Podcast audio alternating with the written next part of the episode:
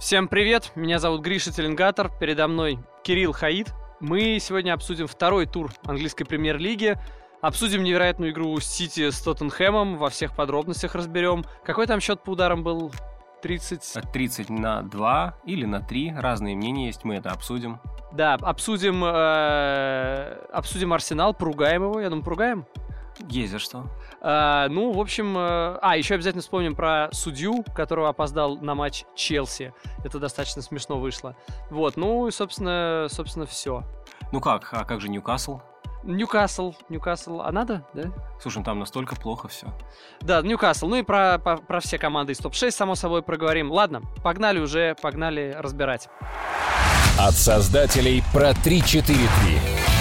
Хаид и Теленгатор снова труд. Главным матчем второго тура, безусловно, была встреча Манчестер Сити-Тоттенхэм. Играли в Манчестере.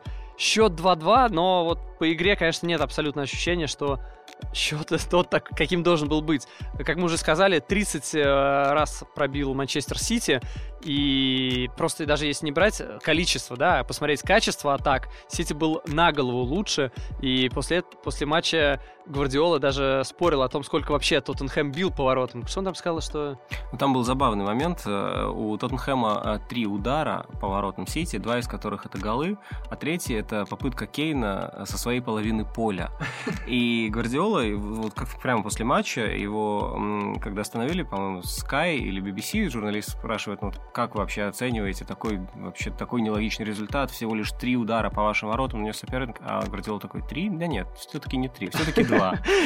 В этом плане э, у Сити сейчас 4 очка, условного Ливерпуля, у Арсенала по 6 очков, и кто-то уже начинает говорить, вот, э, у Арсенала, у Ливерпуля лучше идут дела, но в реальности нет, плевать, что у, Ливерп... Э, у Сити на 2 очка меньше, они реально выглядят лучше, ну согласись. Вообще, мне кажется, что степень нелогичности результата немножко недооценивается. В том смысле, что э, я даже не знаю, что труднее представить, чтобы команда э, забила всего лишь два гола 30 ударами. Причем, все-таки, да, мы помним, они не для галочки. Там 22 удара из пределов штрафной. То есть там были очень опасные моменты.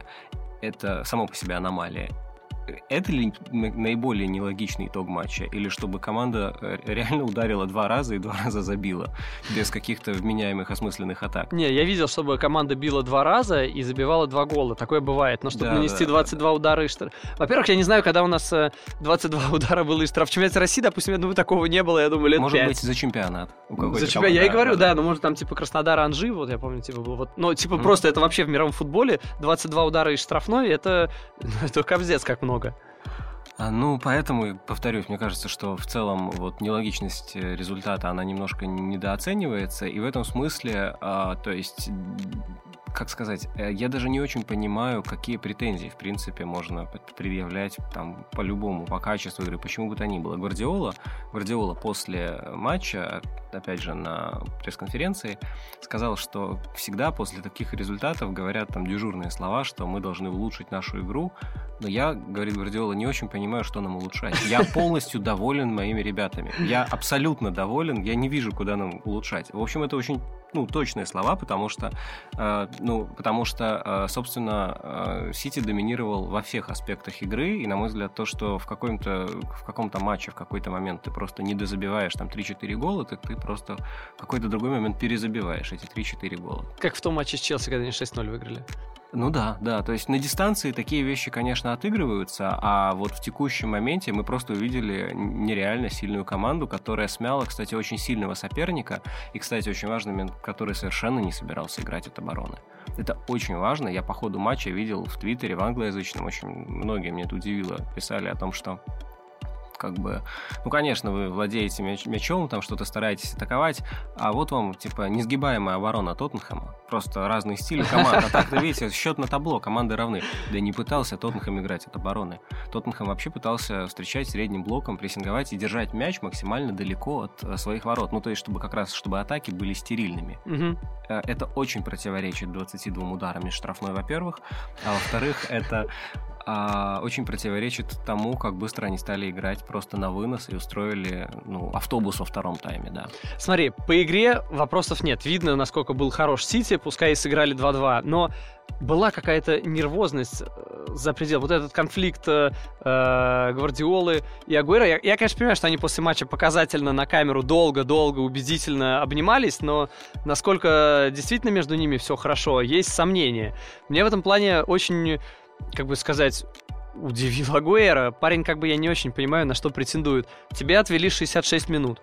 Ты можешь быть недоволен, в принципе, это тоже понятно. Но как ты выражаешь свое недовольство? Если ты вот на всю публику начинаешь с Клопом, э, с Клопом, с Гвардиолой припираться, то, ну, старик, ты тут здесь точно не прав. Ты думаешь, что здесь один нападающий? Нет, есть другие нападающие. А тебя не смутило, что Гвардиола вот так вот при замене прямо перед камерами стал ему выговаривать? Нет, а что он должен делать, если его вот так вот э, показательно кто-то недоволен его заменой? Он должен промолчать? Он был бы, ну, я не знаю, он был бы не совсем тем тренером, который, ну, от тренера не ждут такого, нет? Что, по-твоему, нужно было, а, окей, иди, все, все в порядке. Нет, я-то как раз э, считаю, что Агуэро не прав в этой ситуации, но я встречал оба мнения. Поэтому... Я здесь не очень понимаю, какие здесь могут быть разные мнения. По-моему, здесь максимально все однозначно. Агуэро не прав, и я думаю, со, со мной явно согласится Дмитрий Тарасов. Мы с ним недавно общались, он оказался в чем-то похожей ситуации, э, когда он был недоволен тренером когда он, по-моему, в Перми он рассказывал, э, стоял, должен был выйти на замену э, на 90-й, там, 89-й минуте, что-то вроде того, э, подошел, и в результате мяч долго был в игре, и пока шло дополнительное время, там, 4-5 минут, он так и не вышел на поле. Его это задело, и он перед всей командой предъявил э, Черевченко. И только потом он сказал, что я только на следующий день осознал, что я не имел права так делать, так реально нельзя, я был неправ. Можно быть недовольным, но показывать так это нельзя, тем более при всех. То же самое здесь. Ну как, здесь не может быть никакого аргумента в пользу Аргуэра. Ну что ж, э, дамы и господа, это э, Дмитрий Тарасов дает уроки профессионализма Серхио Агуэра. У нас все. Ну ладно, ладно. Он, Тарасов может давать Агуэро уроки по двум вещам. Потому как выходить на замену и по алиментам. Вот тут э, Тарасов даст ему фору. Вообще, в первую очередь, интересно по Агуэро, сыграет ли он в следующем туре. Потому что я легко могу себе представить, что Гвардиола решит э, окей, ты вот так открыто споришь с тренером, ты не будешь попадать в следующую игру в состав. Ну, это нормальная логика. Но здесь может быть логика над логикой, поскольку э, Гвардиола наверняка хочет показать, что конфликта нет. Он в этом заинтересован. Мы видели, как он его обнимал показательно. И чтобы убедить всех, что конфликта нет, он может все-таки поставить Агуэра в основу в следующем матче. А может и поставить его в основу, исходя из того, что после таких конфликтов, э, в чем-то эмоциональных, наоборот, может он как-то замотивированным, более замотивированным быть. Ты улыбаешься, ты не согласен со мной? Я просто подумал, что тут может быть еще, знаешь, такая логика над логикой над логикой, что у него просто есть план, согласованный с физиотерапевтом по ротации состава, и он ему и будет следовать, независимо от того, что они там друг другу сказали. Но мне кажется, Сыграл без... час, а в следующем матче час сыграет Жезус. Ну, мне кажется, вне зависимости от этого плана, исходя из э, эффективности, тренировок и всего, он будет давать, соответственно, одного в основе, другому кому-то час, кому-то меньше часа. И исходя... Или по очереди, так же, как бывало в том сезоне, когда Жезус выиграл а в начале сезона ага. конкуренцию у Агуэра, они оба получили шанс. И так же, как было в прошлом сезоне, когда Агуэра выиграл конкуренцию у Жезуса. Ты просто скажи, ты считаешь, что этот конфликтик скажется на том, что он будет дальше выходить или не выходить? Или вне зависимости от этого будет? Мне вообще показалось, что реакция обоих была какой-то слишком эм, эмоциональной, но все-таки чрезмерно эмоциональной для всего лишь второго тура и даже там матча, который к тому моменту еще не закончился. Но я думаю, что это просто эмоции сиюминутные, которые уже улеглись и следа не осталось. Они, э, эмоции были чрезмерными хотя бы потому, что после матча Гвардиола сказал, что э, Агуэра э, так себя повел, был на таких эмоциях, потому что он думал, что я ему предъявляю за второй пропущенный гол. А если вы посмотрите второй пропущенный гол и увидите, где находится Агуэра, вы поймете, что ну, ему не за что предъявлять. Он вообще был не в том месте, не должен был находиться в том месте, откуда забивался гол. Там были 2-3 других игрока Сити, и Агуэра вообще другую зону при этом угловом контролировал. Поэтому, ну, любой адекватный человек, я надеюсь, Гвардиола один из них, не предъявлял бы за это. И как Агуэра мог подумать, что ему за это предъявляют. Вот это странно. Пойдем дальше? Пойдем, конечно, там дальше у нас вар, потому что, по сути, у меня было ощущение, что у всех было ощущение, что Сити выиграл этот матч со счетом 3-2, и только вар обнаружил там, что было попадание мяча в руку. Ни один судья в мире, ну, находящийся на поле, этого бы не увидел, это только на камере можно заметить. В этом плане, конечно, все говорят о том, что вот, опять вар сыграл против Манчестер Сити, потому что мы помним прошлый сезон и Лигу Чемпионов, и эти же команды, но э, вообще в целом есть ощущение, что VAR для Сити это неплохая штука, а хорошая. Я сейчас попробую объяснить почему. Потому что Сити видится более классной командой. И VAR нацелен, он делает, э, он может быть там очень придирчивый, но он делает так, чтобы все максимально честно, справедливо в тех четыре, четырех э, эпизодах, которые они могут отсматривать. И в дальнейшем Сити, как более классная команда, это будет скорее чаще действовать ей на руку, но если они будут оставаться более классной командой. Так что я думаю, что не может быть ничего негативного к VAR. Мне, я, мне VAR скорее нравится, а тебе? Мне изначально очень нравилась идея VAR, и, наверное, несмотря ни на что, продолжает нравиться и сейчас э, на уровне идей, но реализация на самом деле нравится все меньше. Почему? Потому что мне кажется, что когда ты вводишь новую, настолько меняющую все технологию, не нужно одновременно с этим а, вводить какие-то а, дополнительные усложнения в правила, изменения, усложняющие правила. Как трактуется вообще игра рукой? Она меняется, эта трактовка, каждый год. Она все время усложняется. Сначала не должна быть выставленная рука, потом не должна быть а, рука умышленной. Сейчас уже любая рука считается, но при этом а, есть какие-то оговорки, потому что... Если от своего она, тела, то... Если от своего тела, то даже если она выставлена, то это не нарушение. Мгм. А если она не от своего тела, но при этом она в естественном положении, это все равно нарушение. Что считать естественным положением? Это, на мой взгляд, это все создает какое-то... Усложнение. Да, бессмысленно, а какое-то огромное количество условностей, в которых э, не разбираются и даже сами футболисты. Потому что я не уверен, что тот же Лапорт, во-первых, что он физически мог выпрыгнуть, не отталкиваясь, вот, ну, не, не помогая себе так руками, расставляя локти. А во-вторых, ам, что он просто успел узнать, что так прыгать уже нельзя. Слишком много нововведений. Мне в этом плане забавнее всего, что в АПЛ есть один человек, которому больше всего не нравится ВАР. Это Почетина. Почетина, конечно, хорошо устроился. А сейчас он уже говорит немножко по-другому, говорит, ВАР просто надо принять. Принимает стабильно в матчах Сити по два раза в день. Вот реально, при всем при том, что ВАР ему больше всего не нравится, из всех людей, из всех тренеров ему больше всего не нравится ВАР, но при этом, если вот так вот сейчас меня спросить, кому больше всего играет ВАР на руку, он играет Тоттенхэму. Да? Тоттенхэму на руку играет ВАР, но зато у Тоттенхэма есть своя беда, конечно, своя боль. Это закрытие трансферного окна. Вообще это печально, да, и для Тоттенхэма, и для всего, для всех клубов чемпионата Англии, потому что у них уже ок- закрылось окно 8 августа, по-моему, да? Да, кажется, 8 Э, И, по сути, сейчас во всех, э, практически во всех чемпионатах открыто трансферное окно. до Они, 2 сентября. они могут брать кого угодно, а брать в том числе из Англии. Брать в том числе там условно, э- условного Эриксона, условного Пакба и других футболистов. А если это случается, то английские клубы уже не могут никого взять им на замену. И это проблема. Это проблема, и, конечно, она э, острее э, всего э, сказывается на- для Тоттенхэма, потому что именно у Тоттенхэма все это время были нерелевантные клубам топ-6 зарплаты. И Проще всего переманить оттуда. Конечно. И то есть еще два года назад Почетина с гордостью говорил, что у нас семья, мы не, тут не считаем деньги. А сейчас как бы оказывается, что, в общем, Эриксон уже, ну вот ему предложили контракт. Что Эриксон же, уже берет калькулятор, да. Да, ему предложили контракт, ну, как, как бы об этом пишут СМИ. Тут трудно сказать, насколько информация прямо достоверная, что мы предложили 200 тысяч фунтов в неделю. Это абсолютно уже рыночная зарплата по меркам э, топ-6. Но он все еще не согласился. И, наверное, как бы понятно в том числе почему, потому что есть интерес Реала, есть интерес даже Атлетика, ну, как бы, то есть разные есть интересы, есть возможность, ну, как-то... Вообще, тут-то, тут-то и помогает калькулятор, и ты смотришь, так, что я пропустил, Здесь главное, чтобы не пришло к тому маразму, когда футболиста сажают на скамейку, если он отказывается переподписывать контракт. Но Ты про Вертонгена? я не только про него, про многих футболистов. мы не знаем, что с Вертонгеном. Мы только знаем, что он не травмирован. И он не играет. И у него заканчивается контракт через год. Может, он тоже на псевдодопинге каком-то, которого не могут найти? Ну, то есть... это- Ну, да, это странная ситуация. Да, просто. действительно странная ситуация. Тем более, что Давинсон Санчес не очень в форме.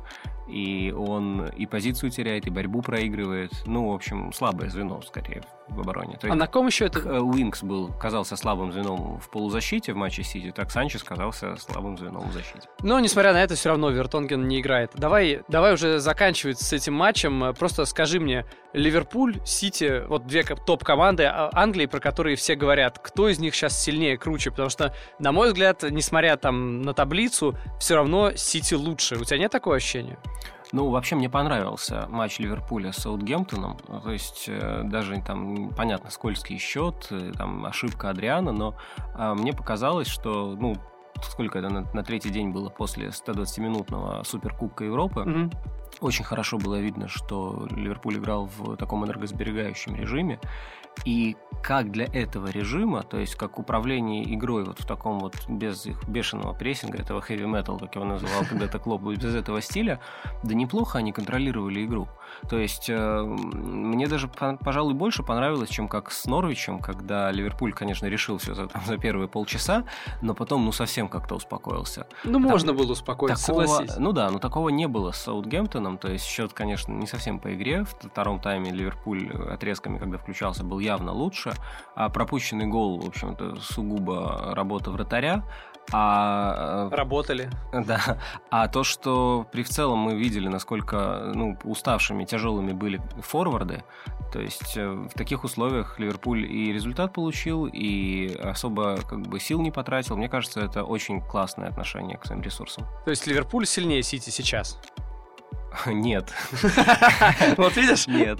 Ну, смотри, мы просто обсуждаем, э, как бы, если мы сравним команды на дистанции или прямо сейчас? Мы сравним сейчас. Нет, мне интересно сейчас. Прямо сейчас. Да? А, ну вот, начался чемпионат Англии. Прямо, сейчас. Это после того, как э, Ливерпуль сыграл на матч больше за Суперкубок, потому что они просто чуть-чуть больше устали прямо сейчас у них на матч больше. Да, ну... Давай через три дня, может быть, тогда. Кто, ну, кто хорошо, сильнее ладно. через три дня, Ливерпуль отдохнет немножко. Хорошо, ладно, хорошо, давай уберем это Тогда на равных. Нет, на дистанции, конечно, я думаю, Сити по-прежнему сильнее, и не вижу, за счет чего бы эта дистанция могла сократиться, потому что все решает э, окно возможностей, которые есть э, у тренеров. Ну, не только оно, конечно, там еще и просто класс команды, набор игроков тут команды, как бы, в принципе, а, очень близки по силе, но окно возможностей шире у Гвардиолы, потому что мы еще неделю назад обсуждали, что у Ливерпуля а, очень много футболистов незаменимых, травма любого из них, она фактически... Фатально. Ну, фатально, да. И, кстати, вот э, Адриан не стоил еще Ливерпулю очков, но был, в принципе, близок к этому. С тех пор прошло всего лишь неделя. А, и до сих пор страшно. Да, так вот, э, в этом смысле у Гвардиолы, конечно, все хорошо, то есть особенно хорошо стало с возвращением Кевина Дебрёйна, который освобождает... Просто бомбический матч провел. А он в отличной форме совершенно, он невероятно обостряет, и одновременно с этим он управляет игрой и очень много работает в прессинге. Ну, то есть он прямо очень многофункционален. Он очень много, он не только там атакующий пол, нет, он, он бегает, он управляет прессингом, он ну, командует на поле, в принципе. Теперь непонятно, от кого сопернику больше дать опасности, от э, Дебрюйна или от Бернарду Силы. Кстати, да, потому что Бернарду Силу его заменил прекрасно в прошлом сезоне, но теперь, по большому счету, его можно поставить обратно на фланг атаки, где он тоже себя будет прекрасно чувствовать, либо, может быть, даже чаще ротировать Давида Сильва. В общем, думаю, что Гвардиола будет с удовольствием пользоваться всеми опциями. Что ж, круто, погнали дальше, еще много матчей. Хаид и Теленгата, Англия и футбол. Арсенал выиграл э, у Бернли 2-1, но в целом для меня канониры это вот как Манчестер Сити, только наоборот. В том смысле, что э, они играют как раз достаточно сумбурно, плохо в каком-то даже смысле, но у них 6 очков. Плохо во многих смыслах. Поехали объяснять, в чем плохо Арсенал. Так, э, ну смотри, э, тут даже не, знаю, с чего начать. Смотри, во-первых, э, у Арсенала очень большие разрывы между линиями. Это упрощает жизнь в первую очередь контратакующим командам, вроде Ньюкасла, Берли. Ну даже если они плохо контратакуют, как Ньюкасл и Берли, mm. у них все равно будут какие-то шансы. И мы видели, что в первых двух турах это были обоюдоострые игры, то есть Арсенал не контролировал игру. А, дальше. А, очень плохой переход из атаки в оборону. Это связано с разрывом между линиями, но это еще и отсутствие внятного контрпрессинга. То есть, если ты теряешь мяч в атаке, ты все-таки либо бежишь назад, но если ты не бежишь назад, то ты должен вступать в отбор. Это очень несогласованно и как-то очень стихийно происходит. То есть не совсем понятно, как бы вот Сибалис готов прессинговать, а, допустим, вот там рядом вингеры не готовы прессинговать. Я исхожу из того, что Арсенал просто не вполне готов к сезону, потому что команда собралась в последний момент. И отсюда, в общем, во-первых, проблемы с защитой, то есть еще просто Давида Луиса до конца не встроили. Касательно Давида Луиса, конечно, все так радовались его приходу, вот, с ним совершенно друг, ну, типа другой Арсенал, они усилили удивились перед сезоном, но из того, что видел я, как Давид Луис ошибается в передачах, как вот этот гол, где его просто, ну, качнули, дернули, он, он убежал вперед, а за спиной оставил э, соперника, который забил Барнса. Ну, как бы это не очень нормальная ситуация, то есть Давид Луис, ну, в моем понимании, он никогда не был там прям топовым защитником. Слушай, я был одним из тех, кто радовался приходу Давида Луиса, продолжаю радоваться. Считаю, что на дистанции как раз это трансфер себя безусловно окупит, потому что Луис а, никогда не был особо силен собственно... Тот, Законченная фраза, он никогда не был особенно силен. Нет, он, ну, как бы, он никогда не был особенно силен в а, узком спектре сугубо защитных функций. У него другие вещи, которые делают его настолько крутым. Не говоря уже о том, что это просто очень сильный лидер, которого Арсеналу очень сильно не хватает. Не Мустафи же у них лидер, который пытался брать на себя эту функцию, был недоволен всем, партнерами был недоволен, постоянно претензии какие-то предъявлял. А по сути тоже это защитник, который выдвигается много из линии и, ну, неизбежно неизбежно косячат. А косячит э, Луис поменьше, чем Мустафи, безусловно. Их даже сравнивать странно. Ну, еще не говорит о том, что он хороший защитник. А, кроме того, он будет неплохо забивать, он будет неплохо вести игру из глубины, и он э, лидер команды, это игрок для больших матчей. Но здесь э, никто, никто из нас, э, ну, сейчас невозможно сказать, кто из нас прав, да, насколько он хорош. Посмотрим по ходу Нет, ну, сезона. Мы по... исходим из того, что он демонстрировал за всю свою карьеру до этого. Он никогда не был особо надежным защитником, но он при этом всегда был активным в атаке, он очень много вкладывал, он давал очень много команде в плане контроля мяча, и он всегда был одним из лидеров. Посмотрим на Давида Луиса по ходу сезона, а кого можно похвалить уже сейчас, по крайней мере, на мой взгляд, это Сибалиса, который, он там не только две голевые отдал, да, во-первых, понятно, что при, при этой рухлой структуре игры э, тяжелее ее контролировать, но Сибалис это во многом сделал именно с его передачами, но э, помимо двух его голевух, там были моменты, когда он там финтами э, зарабатывал себе штрафной, то есть э, видно, что человек остается в порядке, то есть э, в целом такой э, есть э, явный перекос, потому что смотришь на группу атаки, она впечатляет. И помимо вот этих крутых имен, которые есть впереди, Абамиянг, Пепе, э, Леказет. Леказет, ну, Леказет, понятно. Сибалис туда очень так хорошо вписывается. Ну, это вообще игрок Эмери, не совсем по стилю, может быть, но как бы чуть шире, если взять, по амплуа, потому что у него даже в Севиле абсолютно не похожий на Сибалиса был Банега, но по сути он выполнял очень похожую роль. Это такой креативщик, просто он совершенно в другом стиле, он э, более глубоко располагается на поле и оттуда раздает передачи. Но человек, который, собственно, вот э, ответственный за нестандарт. Вот в Севиле такой был один. И возможно, что пока Абамиянки и ПП будут эм, все-таки фокусировать, ну, во-первых, их еще нужно сыграть друг с другом, как-то разместить на поле, пока Эмери этим только занимается, они будут все-таки чуть-чуть ближе к атаке, к чужим воротам в э, атакующей фазе игры. Вот за нестандарт, именно за нестандартное развитие атак будет отвечать Сибалис. Ты веришь, что Арсенал попадет в топ-4 по итогам сезона? Мне кажется, это в меньшей степени зависит от Арсенала. В наименьшей степени это зависит от Арсенала. В смысле? Ну, в том смысле, что э, у нас на лицо сразу несколько проблемных команд, очень проблемных команд. К Челси мы еще перейдем, я понимаю, о чем ты. И к Манчестер Юнайтед мы еще перейдем. И э, в этом смысле просто вопрос не в стартовых позициях, а в том, кто быстрее будет справляться, во-первых, и налаживать э, игру, а во-вторых, кто быстрее будет набирать очки без игры. Пока что в пользу Арсенала, на мой взгляд, ну, два, два момента. Это они, первый матч и второй. Они набирают очки без игры, они две игры провели достаточно средние, как бы, но в обеих взяли не совсем заслуженные там три очка.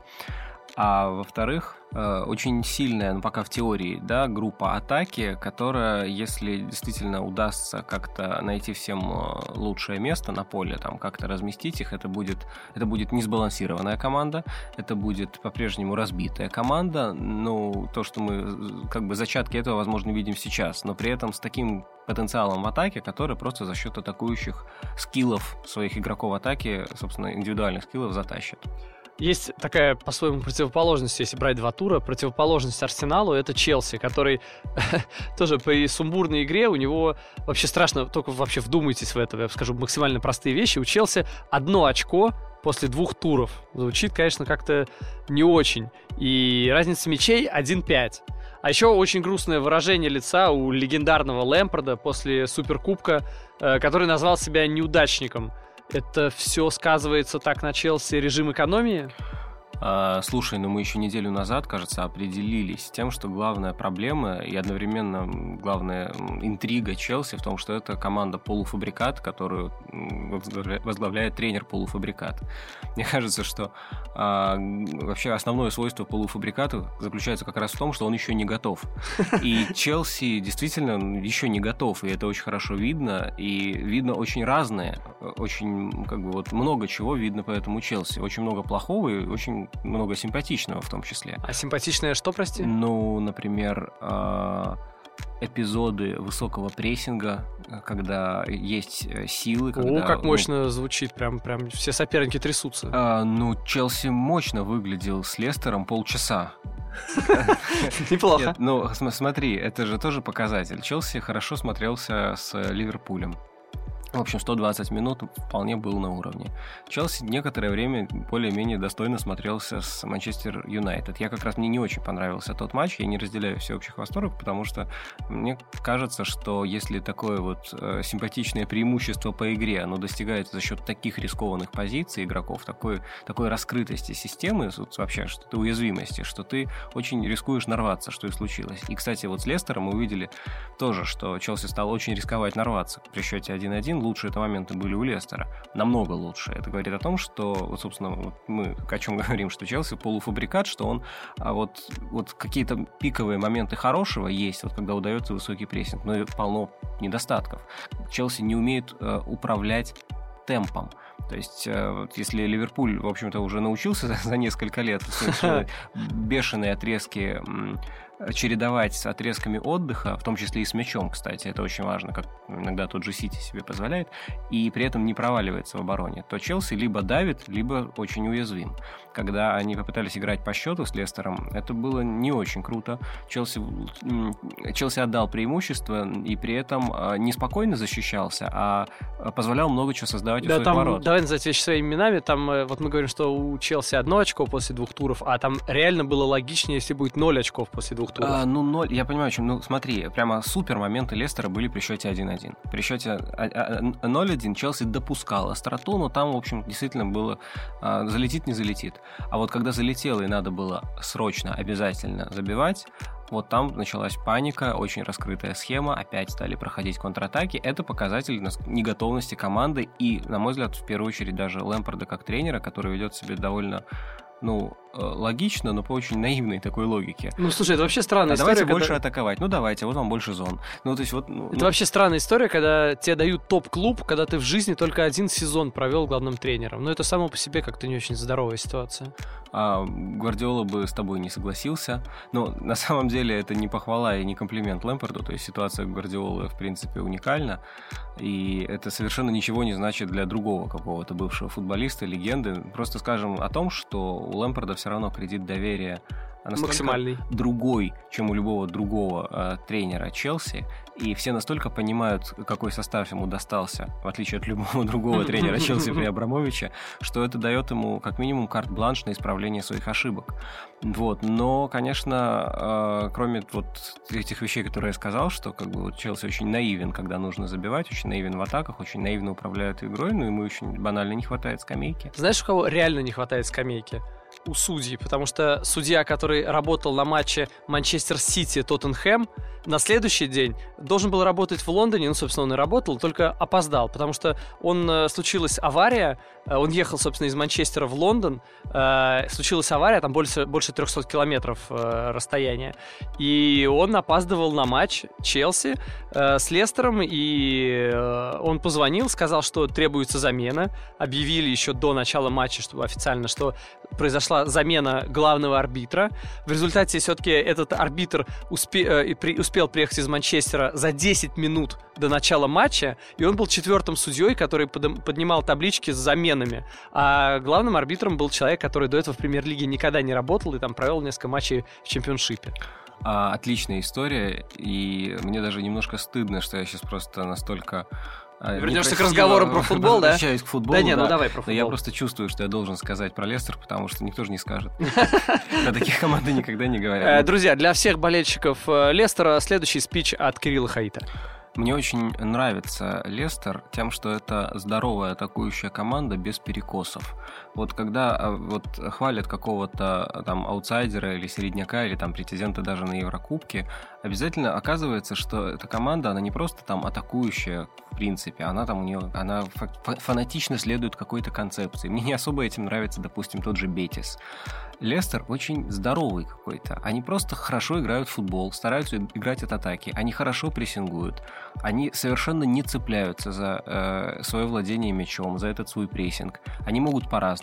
Если на них давят, они могут отойти и позащищаться зонно. Если их встречают средним блоком, они выставляют свой. Они любят владеть мячом, когда видят, что у них есть такая возможность. Мне, в принципе, нравится как работает Брэндон Роджерс. Мне кажется, что э, Мэдисон, ну, так, пока очень сырой, но там один из, наверное, самых ярких английских игроков за несколько лет молодых, которые появлялись. Поэтому это была просто минутка похвалы Лестеру. Понимаешь, они... Такой респект передал. Они, да, они как бы э, с чемпионами не станут, вылететь не вылетят. Ну, кто о них, ну, а надо сказать. Ну, знаешь, а чемпионами нет-нет, да и станут. Знаешь, как э, бывает с Лестером. А, да, но тогда в лиге не было Клопа и Гвардиолы. Были кто-то другие, значит, ну... Был Мауриньо. Да, тоже Был вроде... Мауриньо, и его не стало по ходу. Да, Мауриньо, а на тот момент Мауриньо ничего не считался На тот летчиком. момент он был действующим чемпионом Англии. Да. Слушай, насчет того, что он действует... А кто-то... А сейчас он считается сбитым летчиком? Ну, блин, в какой-то степени да. Ну, а ты не согласен? Нет. Слушай, по, по мне, вот знаешь, идет вот эра Мауриньо номер один тренер в мире, а потом вот типа пару лет назад все и пару все лет и назад уже. это когда он выиграл э, пару трофеев с Манчестер Юнайтед. Напомни, каких трофеев? Тех же, за которых Сари позвали в Ювентус. из Не-не-не, просто какие, назови. мне. Лигу Европы и два кубка. М, неплохо, но что-то вот нету среди них чемпионата Англии и Лиги Чемпионов. А у кого есть чемпионат Англии из всех остальных Ну, у тренеров? Гвардиолы, Гвардиола есть, я поэтому считаю, что сейчас тренер номер один в мире это Гвардиола, который был вот раньше, раньше Жозе Мourinho номер один, Нет, теперь Гвардиола, подожди, нет? нет. Я, это вообще попсовая точка зрения, нет? Нет, нет, мы спорим о том, что если не номер один, то сбитый летчик. Э, Знаешь, для Муриньо, который был номером один, дальше уже... Ну хорошо, а ты считаешь, что он там тренер номер два? Ты сейчас готов это сказать? Я считаю, что сбитый летчик это не Мауриньо, а Манчестер Юнайтед. Это- А Муриньо... То есть, подожди, ладно, хорошо. Ты Мауриньо- доволен работой Муриньо в последних двух клубах? Послед- Последний этап в Челси, э, в целом ты считаешь, что нормальным, успешным, и в Манчестер Юнайтед тем более. А, я считаю, что в Челси он а, по большому счету сам виноват в провальном третьем Так, сезоне. об этом и А речь. Манчестер, в Манчестер Юнайтед абсолютно не виноват. И более того, я не думаю, что э, там, любой тренер, который пришел бы там два года назад, сдюжил бы лучше там за эти два года. Знаешь, когда говорят, что тренер не виноват, это тут я вижу только одну логику, что, блин, у него был плохой состав. Но здесь ты как бы ты через своего друга агент, агента приводишь какого-то Далота, Далота, который сыграл сколько там 10 матчей в Порту. То есть состав ты имеешь на него влияние или вот ты считаешь он почему он не был он ему состав плохой дали Или что? проблема Юнайтед давно известна. У них нет спортивного директора, у них нет человека, который, в принципе, может нормально, адекватно укомплектовать команду. Только не мешало это прежним э, тренерам Манчестер Юнайтед, Фергюсону это не мешало бы исполнять обе функции. И считается это даже британским стилем, что ты одновременно и тренер, и менеджер. С чего бы начать? Давай, давай, все, что есть у тебя в голове, скажи, ну серьезно. А, я считаю, что если из года в год хорошие футболисты приходят в клуб, даже не по одному, а пачками, и снижают свой уровень, и хорошие тренеры приходят в клуб и проваливаются, то просто нелогично говорить, что это вот все эти футболисты, они там сбились, летчики в, полете над Манчестером, и все эти тренеры, их время прошло. Я считаю, что Манчестер Юнайтед абсолютно а, ну, говорят там токсичный игрок. Это абсолютно токсичный клуб. Клуб, который а, разлагает тех, кто, кому, ну, в общем, на этом этапе не повезло, скажем так, к сожалению, в нем оказаться. Потому что э, в данный момент клуб уже избавился, допустим, просто последние пару месяцев клуб избавился от Ромело Лукаку, вообще неплохого форварда. Хороший, Изо хороший. всех сил пытается избавиться от Алексиса Санчеса, и болельщики Юнайтед, наверное, мечтают, чтобы он свалил в Интер, и Интер платил им хотя бы половину зарплаты. Сколько у него? 500 тысяч? Или вы говоришь? 400 в, ме- в, в неделю. Не, последние вроде данные были, опубликовали больше. Ребят, ну вы в Кубок Америки видели? Алексис Санчес хороший футболист все еще. Просто когда он надевает футболку Манчестер Юнайтед, как бы что-то другое происходит. А это... Они сейчас еще Роха хотят даже доплатить, чтобы он ушел. То есть, э, я на самом деле я понимаю, о чем ты говоришь. Трансфер Роха был не нужен, он был не нужен даже тогда, когда его купили. Поэтому это тоже показатель того, что нету у клуба спортивного директора. Но мы говорим о ситуации последнего месяца, мы не знаем, как закончится, как Лукаку заиграет у Конта. Уверен, что хорошо, но мы этого не знаем. Мы знаем, как Ди Мария заиграл после Манчестер Юнайтед. Хорошо. Так же он заиграл, как он в Реале играл. Все, все нормально у него, понимаешь? Мы не знаем, как бы, может быть, э, возродился Луи Вангал. Он просто понял, что хватит с меня всей этой фигни и закончил карьеру после Манчестер Юнайтед, по сути-то. Ну, то есть, как бы, ну, так не... Ну, человек пришел топовым тренером, который сборной Голландии как бы всем показал, я еще вообще красавчик. Ушел через просто я понял. Смотри, человек. давай я просто сформулирую. Я, давай. Просто, это важно. Мы просто говорим о том, что виноват ли тренер. Это вообще не имеет значения, если ты изначально оказываешься в некомпетентной ситуации. Клуб управляется очень некомпетентно. Иначе... И это важнее того, что есть, э, влияние Мауриньо, то есть насколько это его провал, то, что при нем скорее неудачно Манчестер Юнайтед играл, и это, на твой взгляд, больше вина отсутствия организации Я и менеджмента? Я вообще не считаю, что Манчестер Юнайтед играл при нем неудачно, потому что второй сезон был офигенный сезон, когда команда а, прыгнула, на мой взгляд, достаточно выше головы, получила результат, который даже по качеству игры не совсем соответствовал. Но было очевидно, что команду нужно усиливать, нужен центральный защитник прямо вот обязательно. И об этом Мауринию говорил, что нужен центральный защитник. А почему он чуть раньше его не сказал? То есть ему не дали, он просил, просил, и ему не давали? Ну, это как бы общеизвестный факт. Конечно. Он просил двух, правда, но... Почему не трех, в принципе, можно было? Вот сейчас центральных защитников, а почему избавляются от Роха? Потому что он седьмой центральный защитник. Mm, да, я понимаю. Но нет, я не говорю, что Маурини в этой ситуации вел себя идеально. В этой ситуации, во-первых, наверное, в принципе невозможно вести себя идеально. То есть Сульшер сейчас пытается, но мы видим, что он, э, говоря одно, а делая другое, постепенно приходит к стилю игры, который культивировал это как раз Мауриньо. Да, по стилю понятно, но только плане... работает, у одного работает, у другого нет. В плане а, конфликтов с игроками, если ты об этом. Да, в том числе. А у Маурини не было конфликта с Погба, с Погба в первый год. Ну, отлично, не было, а потом случился. И это вряд ли говорит в том числе в плюсы. Я... Безусловно, Погба там по нему тоже все видно, да, какой он тоже может быть конфликтный. Но и к Муринью это тоже относится. Я к тому, что ты просто дай Сульшеру время.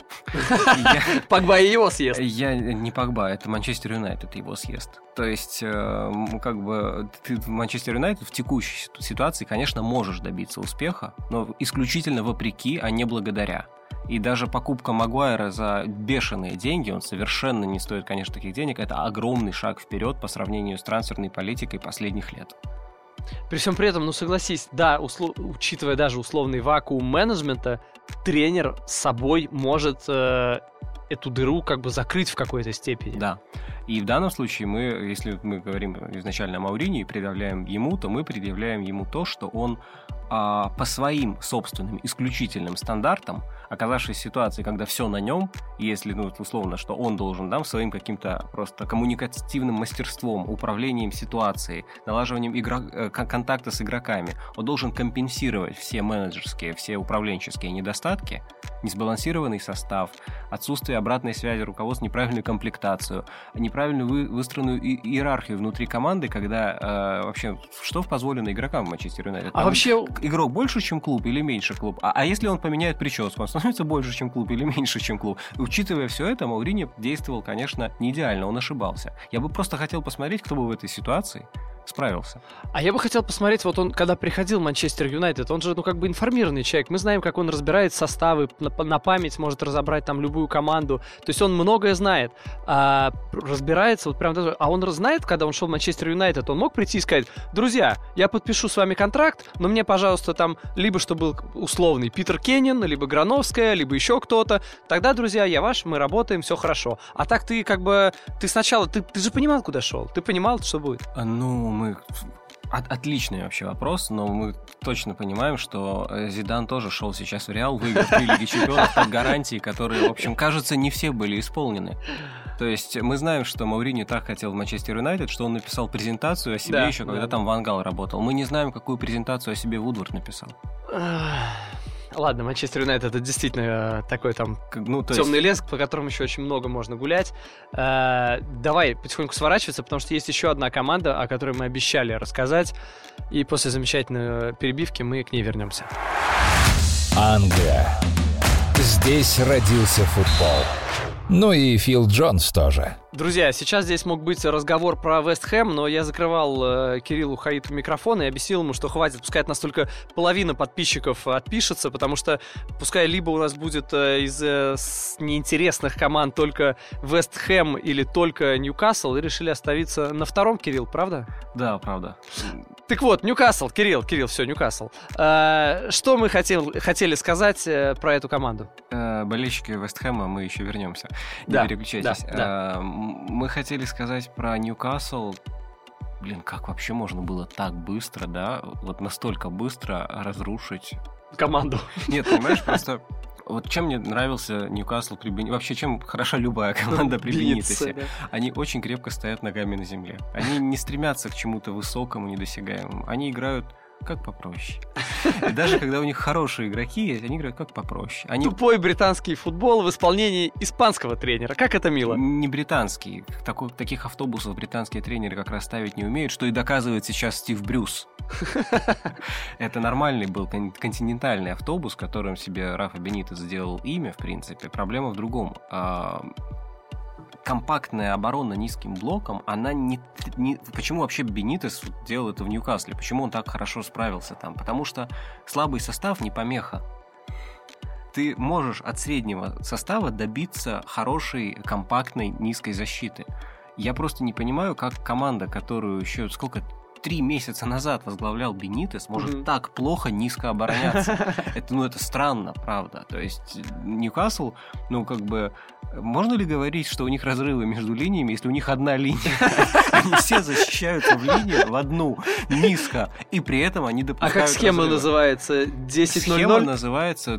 Ты видел гол, который они пропустили, вот этот первый? От Пуки, да, когда никто не держал его. Это, конечно, была фантастика. 10 человек в своей штрафной, 10 полевых, ну там... И вратарь. И вратарь. Ну хорошо, 11 правда, на, на линии стоял. Я даже не знаю, можно считать, что штрафной... Линия, ну, в принципе, это, да. линия штрафная, да, так что 11, все верно. 11 человек в собственной штрафной Ньюкасла при угловом, и никто не держит главного нападающего э, Норвича, Пуки. Это, конечно, это странно. ненормальная история, хотя бы потому, что, э, ну окей, вы плохо подготовились к Норвичу, но лучшего бомбардира чемпионшипа можно держать при угловом. Он же не да просто, не, какой-то. он же не просто один на подаче, он сыграл там, ну после добивания, то есть он был один изначально, и его никто не крыл в развитии ситуации. 10 полевых штрафной. Но вот это вот в этом весь Ньюкасл. Ведь удивительно э, именно то, как быстро может регрессировать а, просто позиционная защита. Вот скорость регресса она очень удивила. А, вот, поэтому, э, ну, передаем привет болельщикам Ньюкасла. Аминь.